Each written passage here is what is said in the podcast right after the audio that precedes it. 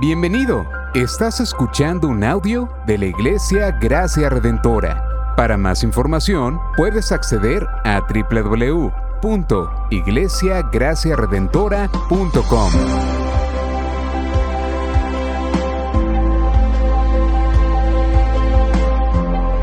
En la exposición de la palabra, el pastor Israel Vega.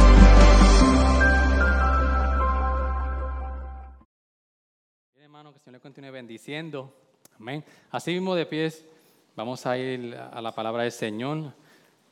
Vamos a buscar nuestras Biblias, Isaías 53. Vamos a estar leyendo desde, 50 desde el 1 hasta el versículo 9. ¿ok? Leemos en nombre de Jesús, oramos, ponemos la palabra. ¿Quién ha creído a nuestro mensaje? ¿A quién se ha revelado el brazo del Señor? Creció delante de él como renuevo tierno, como raíz de tierra seca. No tiene aspecto hermoso ni majestad para que le miremos, ni apariencia para que le deseemos. Fue despreciado y desechado de los hombres, varón de dolores y experimentado en aflicción, como uno de quien los hombres esconden el rostro. Fue despreciado y no le estimamos. Ciertamente Él llevó nuestras enfermedades y cargó nuestros dolores. Con todo nosotros le tuvimos por azotado, por herido de Dios y afligido. Mas Él fue herido por nuestras transgresiones, molido por nuestras iniquidades. El castigo por nuestra paz cayó sobre Él, y por sus heridas hemos sido sanados. Todos nosotros nos descarriamos como ovejas, nos apartamos cada cual por su camino, pero el Señor hizo que cayera sobre Él la iniquidad de todos nosotros. Fue oprimido y afligido, pero no abrió su boca como cordero que es llevado al matadero, y como oveja que ante sus trasquiladores permanece muda, no abrió él su boca. Por opresión y juicio fue quitado, y en cuanto a su generación, ¿quién tuvo en cuenta que él fuera cortado de la tierra de los vivientes por la transgresión de mi pueblo, a quien correspondía la herida?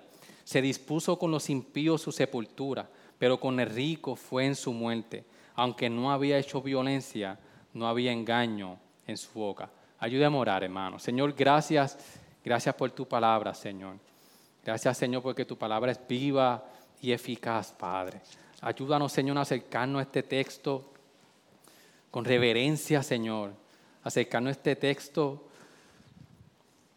con nuestros corazones dispuestos, Señor, a recibir tu palabra. Mira nuestro pecado en este preciso momento. Quizás nuestros pensamientos están en tantas cosas, Señor. Pero que podamos estar en mente, alma, cuerpo y espíritu aquí, Señor. Y nuestro corazón, Señor, dispuesto a recibir tu palabra. Te pedimos en nombre de Jesús. Amén. Amén. Bien, hermano, se puede sentar. Hoy vamos a estar exponiendo eh, eh, um, desde el versículo 1 hasta el versículo 3. Y los que pudieron estar en, el sermón pasado de Pastor Xavier, realmente eh, el pasaje de 52 al 13 al 15 parece un trailer. Cuando uno está viendo una película, que este trailer le empieza a mostrar todo lo que va a ocurrir, le empieza aquí allá y a mostrar las escenas más importantes de la película. Básicamente del 13 al 15 fue lo que pudimos ver, el trailer de lo que podemos entonces ahora estudiar desde el de capítulo 53 completo hasta el versículo 12. Pero hoy exclusivamente nos vamos a detener en la parte de lo que es la humillación del siervo sufriente. Y bien, como vimos en, la, en, el sermón pasado, es, era, era irónico o es irónico para nosotros que este siervo, que en muchas ocasiones se refería a Israel como pueblo, que iban a ser testigos, iba a ser el siervo que proclamaba a las naciones quién era Dios, eh, se refería a Israel, pero en muchas ocasiones, y en varias ocasiones específicamente como esta, el siervo se empieza entonces, eh, eh, Isaías, a decirle, es un siervo que va a sufrir y a través del sufrimiento es que va a traer salvación. Y mientras leemos este pasaje, es irónico hermano, porque este pasaje fue escrito 700, 600 años antes de Cristo, y el cumplimiento al pie de la letra de cada texto que se cumplió en Cristo Jesús. Es algo, hermano, que uno no dice, Dios mío, realmente cuando se contaron, incluso em, hace, hace, unos años atrás se contaron unos papiros, si mal no recuerdo, en el mar Mediterráneo sobre este, este texto. Eh, eh, antes de Cristo, muchos eh, años antes de Cristo. Es hermano que el cumplimiento de lo que el siervo sufriente del capítulo 53 lo vemos en Cristo es algo impresionante. Pero cuando nosotros vemos del versículo 1 al versículo 3, de nosotros poder entender la humillación de Cristo. Y es un tema de cómo nosotros entonces, y para el pueblo de Israel poder entender que cómo es posible que a través de la humillación de este siervo y de sufrimiento era que Dios iba a traer salvación. ¿cómo, es posible un pueblo oprimido, un pueblo que estaba pasando por, que, estaba en opresión y que Dios había eh, prometido desde Génesis 3.15, Génesis 2 y un Salvador? ¿Cómo es posible entonces de que este Mesías tiene que ser a través del sufrimiento que se cumpla la salvación al pueblo? Entonces, este canto, que, el cuarto cántico que Isaías viene desarrollando en Isaías, viene a contestar la, pregunta clave que se está haciendo Isaías en todo el libro. ¿Cómo puede un pueblo infiel convertirse en un pueblo fiel? ¿Cómo realmente Isaías viene haciendo esta pregunta? ¿Cómo se puede cambiar la rebelión pecaminosa del corazón humano en una vida de fe y de obediencia, de un pueblo que lo, que lo obedece? Y la respuesta sencilla, clara, es a través del cumplimiento de la cruz. Pero tenía que haber humillación y sufrimiento para que se cumpliera el propósito de ese Salvador. Y es que, hermanos, nosotros, usted y yo, desde que nacemos, desde que usted tiene uso de razón, usted y yo tenemos y buscamos siempre un Salvador. Desde que nosotros tenemos uso de razón, nosotros sabemos de que hay algo roto en nosotros. Nosotros siempre buscamos, nos hemos dado cuenta de que, de que algo no anda bien. Incluso todas las filosofías del, ser humano lo que buscan contestar es cómo era el diseño original, por qué se rompió y cuál es la salvación que necesita la humanidad para poder regresar al diseño original. Todas las filosofías, sean científicas, sean filosóficas, lo que buscan es contestar cuál era nuestro diseño y qué pasó en el camino, por qué hay pobreza, por qué hay sufrimiento, qué es lo que está ocurriendo. Y también busca entonces cuál es la solución.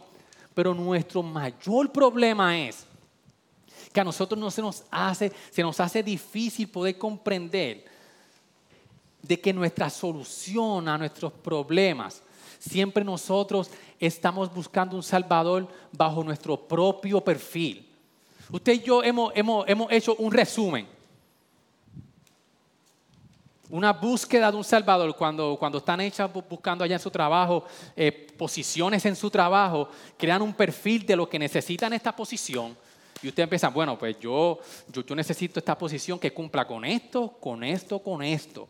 Y así mismo usted y yo hemos, hemos hecho un perfil de lo que, tiene que tener un Salvador en nuestras vidas. Y, entonces este texto nos lleva a nosotros, a nosotros poder entender por qué nosotros, a la luz de la humillación de, de ese siervo sufriente, cómo nuestras vidas deben de cambiar. ¿Por qué nuestras vidas deben de cambiar día a día al ver la humillación del siervo sufriente? Vamos a estar contestando por qué nosotros rechazamos a este siervo sufriente. ¿Qué refleja eso de nosotros? ¿Y cuál es el reto que nos lanza este siervo que sufrió la humillación? Por eso el texto cuando comienza en el versículo 1, comienza con una pregunta. ¿Quién ha creído a nuestro mensaje? ¿A quién se ha revelado el brazo del Señor? Esta pregunta que la podemos ver en Juan 12, 37 al 38, es que apuntando Jesús hacia quién ha creído nuestro mensaje, la respuesta es que casi nadie. La, pregunta que hace Isaías aquí es casi nadie o, nadie ha creído a este mensaje. ¿Pero por qué? ¿Por qué esa pregunta que, que, se está haciendo aquí, quién ha creído a nuestro mensaje? ¿Por qué? ¿Cuál es la respuesta de por qué casi nadie ha creído a este mensaje. El versículo 6 nos arroja luz, nos dice, todos nosotros nos descarriamos como ovejas, nos apartamos cada cual por su camino. Podemos entender que la esencia de nuestra rebelión, mis queridos hermanos, es la incredulidad de un pueblo que sigue su propio camino.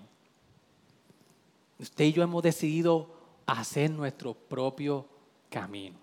Nos hemos descarriado como ovejas. Y por eso el texto cuando va al, versículo 2, a la segunda parte del versículo 1 que dice, ¿a quién se ha revelado el brazo del Señor? Aquí cuando e, esa connotación del brazo del Señor está diciendo que, en, en este siervo, que es el brazo del Señor, es la revelación de Dios a la humanidad. Este brazo del Señor es la, respuesta de, Dios a la humanidad que se encuentra en Jesús. Jesús es el que e, era y es el que iba a ejecutar el plan de Dios. Por eso, hermanos, cuando vemos la historia de la humanidad, una historia eh, del hombre en rebelión contra Dios, Vemos de que la respuesta constantemente desde el Antiguo Testamento hasta el Nuevo Testamento, Jesús está mostrando su solución. Jesús está diciendo, hey, esta es la respuesta al caos que hay. Pero la, pregunta dice, ¿quién ha creído a nuestro mensaje? Por eso, hermanos, nosotros tenemos que hoy salir hoy de aquí con que el brazo del Señor se ha revelado en Cristo Jesús. Y hoy solamente nos vamos a enfocar en lo que es la humillación. Luego, Pastor Isabel va a estar hablando del 4 al 6, de lo que es significado de, de, lo que ocurrió en la cruz, en la expiación. ¿Qué significa eso para nosotros? Pero hoy yo quiero que nosotros salgamos con una perspectiva de lo que significa la humillación de Cristo. Y cuando empieza a describir en el versículo 2 la descripción, las características de este siervo, es irónico. Miren cómo dice, creció delante de él como renuevo tierno, como raíz de tierra seca, no tiene aspecto hermoso ni majestad para que le miremos, ni apariencia para que le deseemos. Cuando dice de renuevo tierno, está hablando de, de una pequeña raíz insignificante. Incluso está haciendo, quizás ilusiona a Isaías 11 cuando habla de retoño del tronco de David. Que iba a venir un retoño de, Isaí, de David, que iba a florecer. Pero cuando nosotros empezamos a mirar cómo en, el Nuevo Testamento, que Jesús es el cumplimiento de, de Isaías 53, que aunque Jesús viene de la descendencia de David, ¿quién era entonces la familia de David? Era un carpintero. O sea que, que, la, que, la, que lo que la familia, el poder de, de, la, de la familia de donde de la descendencia de Jesús que viene de Isaí y David, ese poder de esa familia se había perdido por completo. Jesús viene de ese linaje, pero es un retoño. Es, es, es un renuevo tierno. Jesús viene a la tierra y para, y para el judío en ese preciso momento cuando decía de que venía de David, aunque sabía que David había sido un rey, un rey que había cumplido muchas cosas que Dios había prometido a Israel, en ese momento era completamente insignificante. Ah, del linaje de David, pero ¿quién es ahora ese linaje? Por eso es que cuando vemos esta descripción del siervo, un renuevo tierno como raíz de tierra seca, Incluso en la parte 2 cuando dice, no tiene aspecto hermoso ni majestad para que le miremos, ni apariencia para que le deseemos. Lo que está diciendo es de que no cumple con lo que el hombre busca en un Salvador. Está diciendo, no es fácil de mirar a este Salvador. Tiene una apariencia que no es deseable. Entonces, cuando nosotros leemos el texto, nosotros decimos, Señor, pero lo que tú venías a hacer, tu, ese brazo tuyo del Señor poderoso que viene entonces a rescatar al hombre, ¿por qué tiene que ser así? Ese aspecto que no, que no es deseable, que, que no es agradable a la vista. Cuando nosotros comprendemos la humillación que tuvo que tener Jesús, Y aquí voy a estar un, un, un buen tiempo para nosotros poder comprender esta humillación que tuvo que tener Jesús. Y lo más interesante de que esta humillación no precisamente comenzó cuando Él llegó a la tierra. Cuando nosotros leemos Filipenses 2, 6, 8, de que Jesús no se aferró, era igual a Dios, no se aferró a eso para Él entonces venir a la tierra a humanizarse. Eso fue una, una, una decisión desde antes de la fundación del mundo. Ya estaba en el plan de Dios Jesús aceptar eso. Y desde ese momento Jesús comenzó, comenzó la humillación de Jesús al, Jesús aceptar que el Hijo Eterno iba a asumir la forma de siervo y se iba a hacer semejante a los hombres. No, no, no tan solo eso, sino que en la encarnación, ya la encarnación de por sí hay una humillación de Jesús, sino que él, eh, que él permitió que en su encarnación día tras día lo humillaran más y más. Quiero que podamos comprender, hermano, porque a veces leemos esto, la humillación de Jesús. Ok, Jesús fue humillado, pero la, la, connotación de que el ser más poderoso, Dios mismo, Jesús es Dios, Él mismo se negó a usar el poder para Él mismo.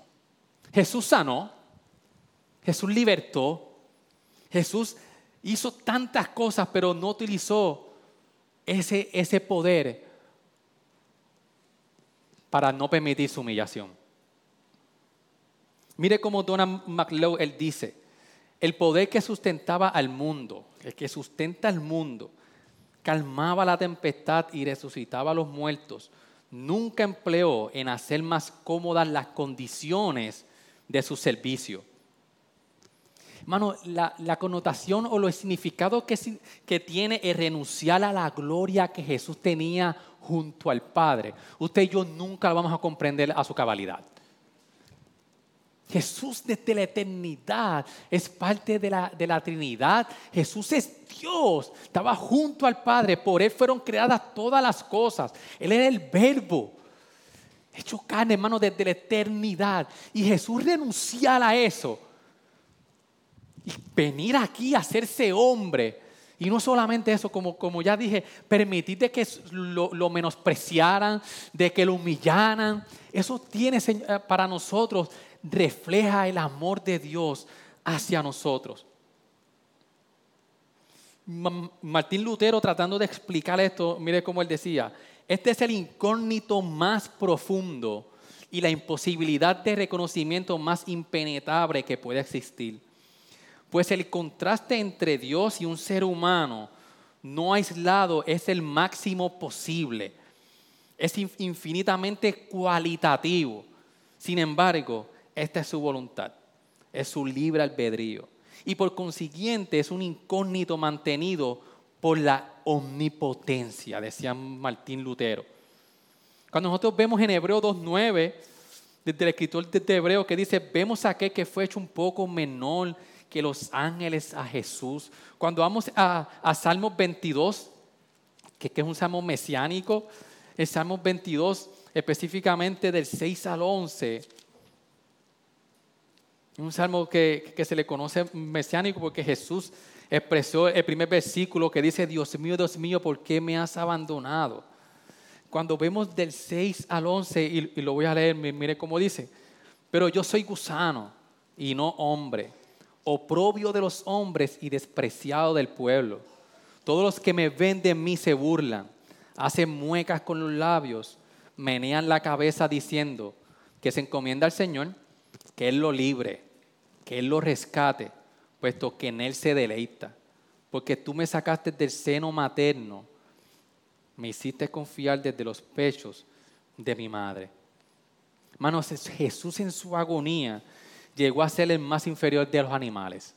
Esta ilustración, esta, ilustración lo que nos lleva es, Señor, Jesús se humilló y menospreciado como un gusano. Por eso, hermano, que hay un abismo, entre, hay un abismo, un, abismo grande, infinito, entre la condición de Jesús en su majestad y, y su gloria que disfrutaba desde la eternidad a la condición del Cristo hombre. a la cual Él aceptó voluntariamente. Es increíble, hermano, el creador convirtiéndose en un despreciable gusano, ilustrativamente, que de manera instintiva produce una reacción quizás de cuando uno ve un gusano. No sé si usted ha visto cuando usted pacharra el, el, cocolí. ¿Tú sabes qué es un congolí? Es que, eso es. Es, hermano, son ilustraciones, quizás que, metáforas que nosotros podemos ver para nosotros poder entender a lo que Jesús se tuvo que, que humillar. Por eso cuando vemos en, en, Isaías 52, 14, cuando leemos, como bien el pastor Xavier predicaba, de la manera que muchos se asombraron de ti, pueblo mío, así fue desfigurada su apariencia, más que la de cualquier hombre, y su aspecto más que el de los hijos de los hombres. Un contraste completamente diferente a Isaías 6, cuando los ángeles vieron la gloria de Jesús y lo adoraron y cubrieron su rostro ante tal majestad, un contraste increíble, hermanos. Pero no tan solo eso, de que Jesús desde antes de, la fundación del mundo aceptó esto que Dios, que, que el Padre le había dado, se humanizó, permitió de que lo humillaran no solamente eso, sino que Jesús estuvo dispuesto a la cruz, ir a la cruz, a la humillación más grande que un ser humano puede tener. Es el signo de más baja humillación. Como Pablo dice en Galatas 3:13, Cristo nos redimió de la maldición de la ley y habiéndose hecho maldición por nosotros, porque escrito está, maldito todo el que cuelga de un madero. Y, en los próximos sermones vamos a dar más detalles del significado de la cruz, pero esa, esa culminación de su humillación en la cruz del Calvario, hermano. Por eso cuando vemos entonces de nosotros poder ver esa humillación, vamos al, al versículo 3 que describe el ministerio de este siervo, que dice, fue despreciado y desechado de los hombres, varón de dolores y experimentado en aflicción, y como uno de quien los hombres esconden el rostro, fue despreciado y no le estimamos. Está describiendo aquí el ministerio de este siervo que tenía que ser a través del sufrimiento. Y no incluso, hermanos, cuando nosotros vemos en los evangelios, específicamente en Marcos, cuando nosotros empezamos a ver incluso Marcos y Jesús, ellos empiezan a enfatizar que el ministerio del siervo se tenía que cumplir a través del sufrimiento. Jesús tenía bien claro de que esa humillación tenía que ocurrir para que usted y yo pudiéramos tener la salvación que tanto anhelábamos. Jesús venía, Marcos venía preparando a sus lectores, incluso cuando Pedro en el capítulo 8:31, luego de declarar a Jesús, a Jesús que era Cristo el Mesías, luego Pedro inmediatamente trató de decirle a Jesús, tú no vas a pasar por eso. Jesús le dijo, quítate de mí, Satanás. Para Jesús, la, visión que él tenía de, la humillación y del sufrimiento, que ahí era el cumplimiento del propósito de él, Jesús lo tenía bien claro. En 14:21 Jesús dice que tenía que suceder así la muerte de él porque así estaba escrito en las escrituras.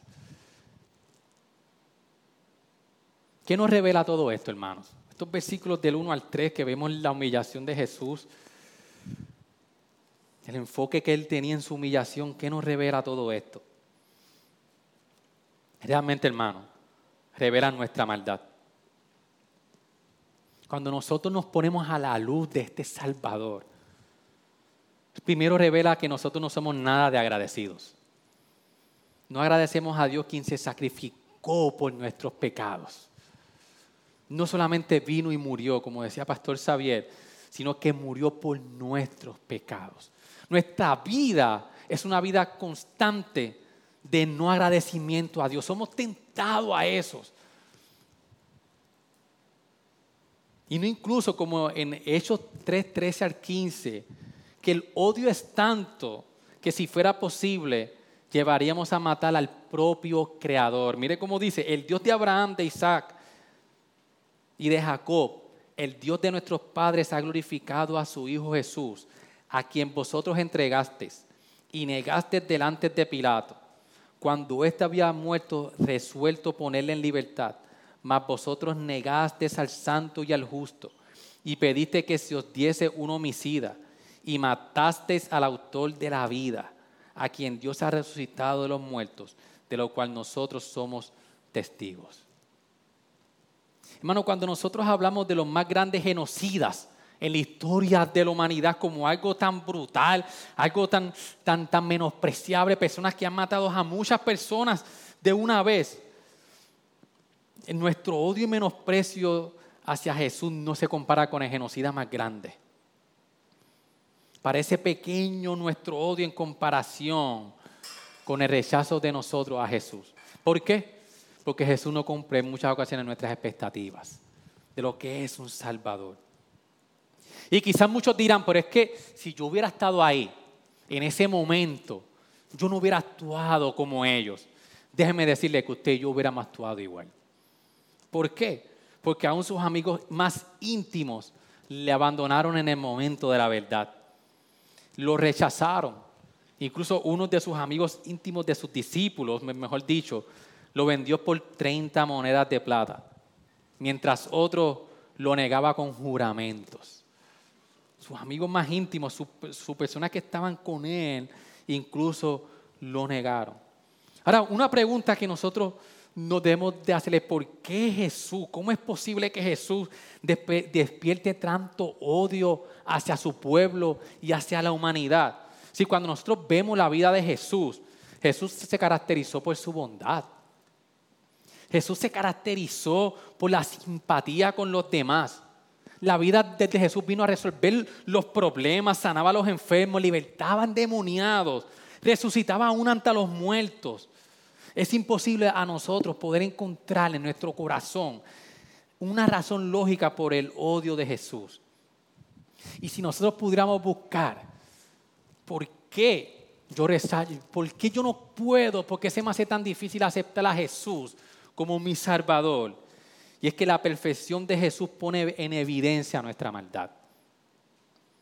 No nos gusta ser colocados frente a alguien que nos supera moralmente.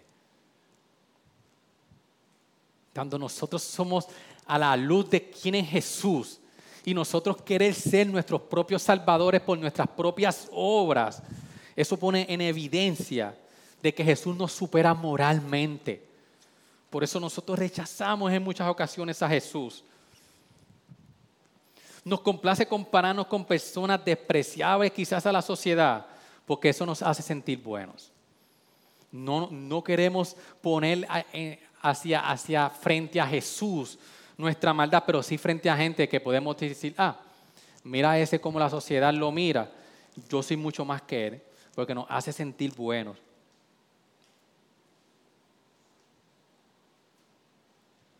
Nosotros siempre somos tentados a estar frente, a, evitar estar frente a Jesús, porque eso nos deja en un mal lugar, frente a Jesús. Pero esta es la persona que ha decidido que, por, que por, por, sus propias obras, el que ha decidido tener un Salvador, pero añadirle algo más en su vida cristiana, Jesús para ti no va a ser un Salvador perfecto. Y el problema de nosotros es, hermanos, de que nosotros hemos puesto a nosotros como centro.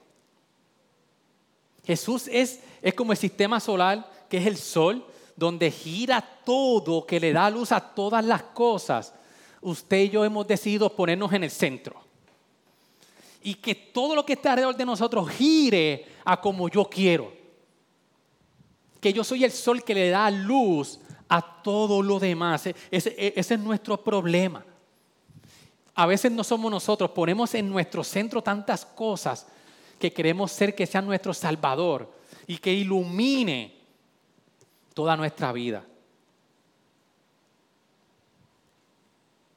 Porque lo que quizás nuestra perspectiva de lo que es un Salvador, nosotros lo menospreciamos y, y rechazamos porque Jesús no cumple nuestras expectativas. Hermano, Jesús no se humilló y murió para nosotros simplemente para obtener, para, obtener simplemente beneficios terrenales, que sí los tenemos. El hombre se conforma con tan poco. Usted y yo nos conformamos con tan poco. Porque lo que Jesús, lo que significado de su humillación, lo que significa es que tuvo unas consecuencias tan grandes que impactan el aquí y el ahora, pero mucho más que impactan a la eternidad. Eso, hermano, nosotros tenemos que ver cuál es el centro de nuestra vida. ¿Cuál es tu sol? ¿A quién tú has puesto en el centro para que te diga y refleje y le dé propósito a tu vida? Otra pregunta que nosotros podemos, otra aplicación que podemos ver en esto es de que no solamente revela nuestra maldad, sino que nada de Jesús respalda nuestra propia rebelión. Nada de lo que es Jesús respalda nuestra propia rebelión. Yo, yo no sé si usted, pero nosotros somos tentados a buscar personas que respalden nuestras decisiones y nuestras conductas. O sea, yo me uno y soy tentado, espérate, quien me respalde en esto, en cómo yo soy, este se parece a mí, yo me voy a acercar a él. Pero Jesús lo que hace es de que toda nuestra rebelión lo que nosotros somos como seres humanos, Jesús no la respalda.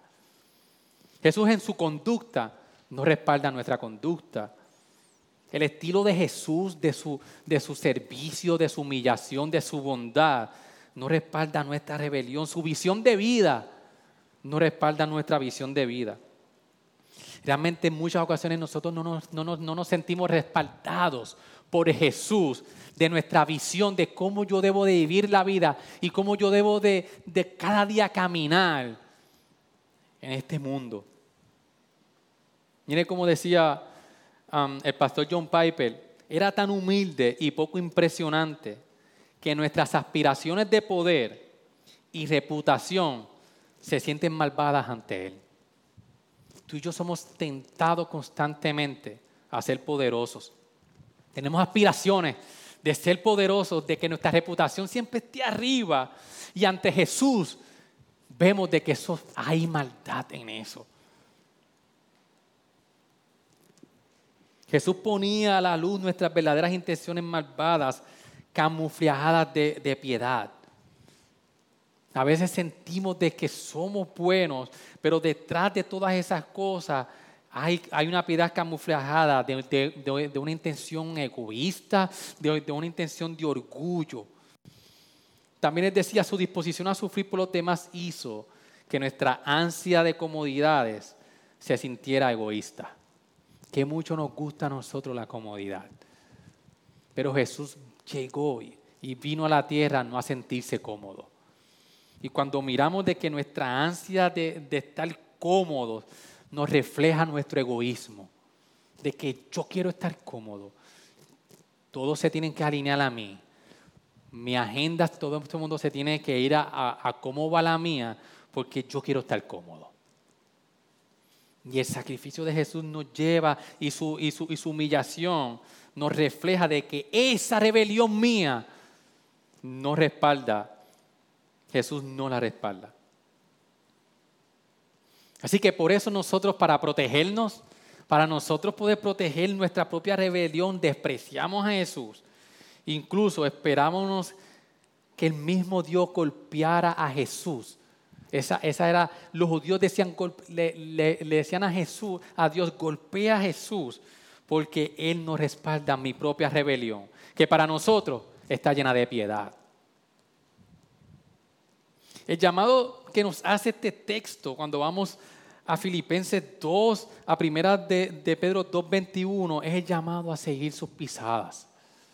La humillación de Jesús nos lleva a nosotros, a nosotros tener una vida de servicio. Cuando nosotros vamos a primera de Pedro 2, 21 al 22, Miren cómo dice, porque para este propósito habéis sido llamados, pues también Cristo sufrió por, vuestro, por vosotros. Ese es el propósito para nuestro llamado. Pues también Cristo sufrió por vosotros, dejándonos ejemplo para que sigan sus pisadas, el cual no cometió pecado, ni engaño alguno se, se halló en su boca, y que cuando le ultrajaban, no respondía ultrajando cuando padecía no amenazaba, sino que se, se encomendaba a aquel que juzga con justicia. Entonces somos llamados a seguir las pisadas de Jesús. Cuando en Filipenses 2, el, capítulo 2, el versículo 5 dice de que haya esta, esa misma actitud que hubo en Jesús, de que aún siendo en forma de Dios no se aferró a eso, sino que se humilló. Haya pues en vosotros esta actitud que hubo en Cristo Jesús, en el cual consistía en forma de Dios, no consideró el ser igual a Dios como algo a que aferrarse, sino que se despojó a sí mismo tomando forma de siervo, haciéndose semejante a los hombres. Hay un estímulo, hermano, de que nosotros sigamos las pisadas de Jesús, así como fue humilde. Nosotros, la palabra nos llama a nosotros seguir sus pisadas, pero esto tiene que ser con un estímulo del Evangelio, con un estímulo de quién es Jesús en nuestras vidas. A nosotros ver la humillación que, por el cual Él pasó, eso tiene que despertar en nosotros y nosotros poder decir, Señor, yo quiero imitar tus pisadas a la luz del Salvador que tú eres. Como dice en 2 Corintios 5, 14 al 15, de que, de que el amor de Dios nos constriñe. El amor de Dios es, es que nos impulsa a nosotros poder seguir las pisadas de Jesús. Este pasaje nos lleva a nosotros a, preguntarnos qué cosas están robando nuestro asombro por Jesús. Y quizás hermano, usted puede decir, sí, pastor, yo, yo entiendo que Jesús es siervo sufriente, yo entiendo que Él murió por mí, yo entiendo que Él, que se sacrificó, ya yo he entendido eso. Pero hermanos, realmente tú vives asombrado por lo que Jesús hizo. Realmente tus decisiones diarias, nuestras, nuestras, nuestras decisiones, cómo nosotros vemos nuestro día a día, reflejan la humillación de Jesús, lo que significa eso para nosotros. Y es que nuestra, nuestra, nuestra tendencia y nuestra tentación es a ser asombrados por muchas cosas menos que Jesús. Nos debemos preguntar, ¿estás mirando tu pecado con menosprecio o te complaces en él? Eh, es un, pasaje donde nos lleva a ver, realmente yo me estoy complaciendo en este siervo sufriente o es en el pecado que me complace y me hace sentir lo que yo creo quizás que yo necesito en ese momento. ¿Estamos mirando nuestro pecado con menosprecio? ¿O nos estamos complaciendo en él? Si es así, por cada pecado que usted y yo luchamos día a día, nos estás diciendo, tú estás menospreciando al siervo sufriente. Y ese pecado te está complaciendo. Lo que ningún pecado te puede dar, lo estamos buscando y lo que hace es que busquemos más y más y nos juntamos más en ese pecado. Pero Jesús, este pasaje nos lleva de que Jesús, aunque a la vista de momento no es agradable, Jesús sí nos complace en lo que nosotros buscamos. Y para concluir, mientras el ministerio de adoración pasa y nos preparamos para la Santa Cena, hermano, este pasaje nos enseña que el siervo tuvo que estar dispuesto a la peor humillación. Y quizás hemos expuesto cómo, cómo, la palabra nos lleva a poder comprender esta humillación, pero tenemos, hermano, que, que entender que él estuvo dispuesto. Jesús aceptó esta humillación sabiendo de que usted y yo lo, íbamos a menospreciar. Pero en la cruz obtuvo su peor humillación. Muerto como pecador junto a ladrones. Pero todo eso fue por nuestro pecado, por amor a nosotros. Por eso, hermanos, yo sé que muchos conocemos la humillación de Jesús, pero realmente esa humillación nos lleva a nosotros a vivir asombrados hacia Él. Oremos al Señor. Señor, te adoramos y te bendecimos. Oremos, Jesús, te pedimos, Señor, que ante la luz de, lo que es el siervo que nos vino a salvar, que a través del sufrimiento, que no es lo que nosotros esperábamos, Jesús quizás, que así como el pueblo judío esperaba a un Salvador que los viniera a libertar y los, y los posicionara como una nación poderosa, ellos rechazaron, Señor, así mismo nosotros te rechazamos constantemente. Por eso, Señor, ayúdanos a nosotros poder entender, Señor, el significado de tu humillación, Jesús. Por eso, Jesús, Señor, mientras preparamos nuestros corazones, Incluso cuando Jesús partía, estaba en la Santa Cena, que partió el pan y tomó el jugo. Que así, Señor, como Él partió el pan, así mismo su cuerpo fue partido en la cruz, en humillación, para que nosotros pudiéramos tener salvación y para que se cumpliera el nuevo pacto de sangre, Señor, donde nosotros obteníamos por fin el perdón de nuestros pecados, Señor.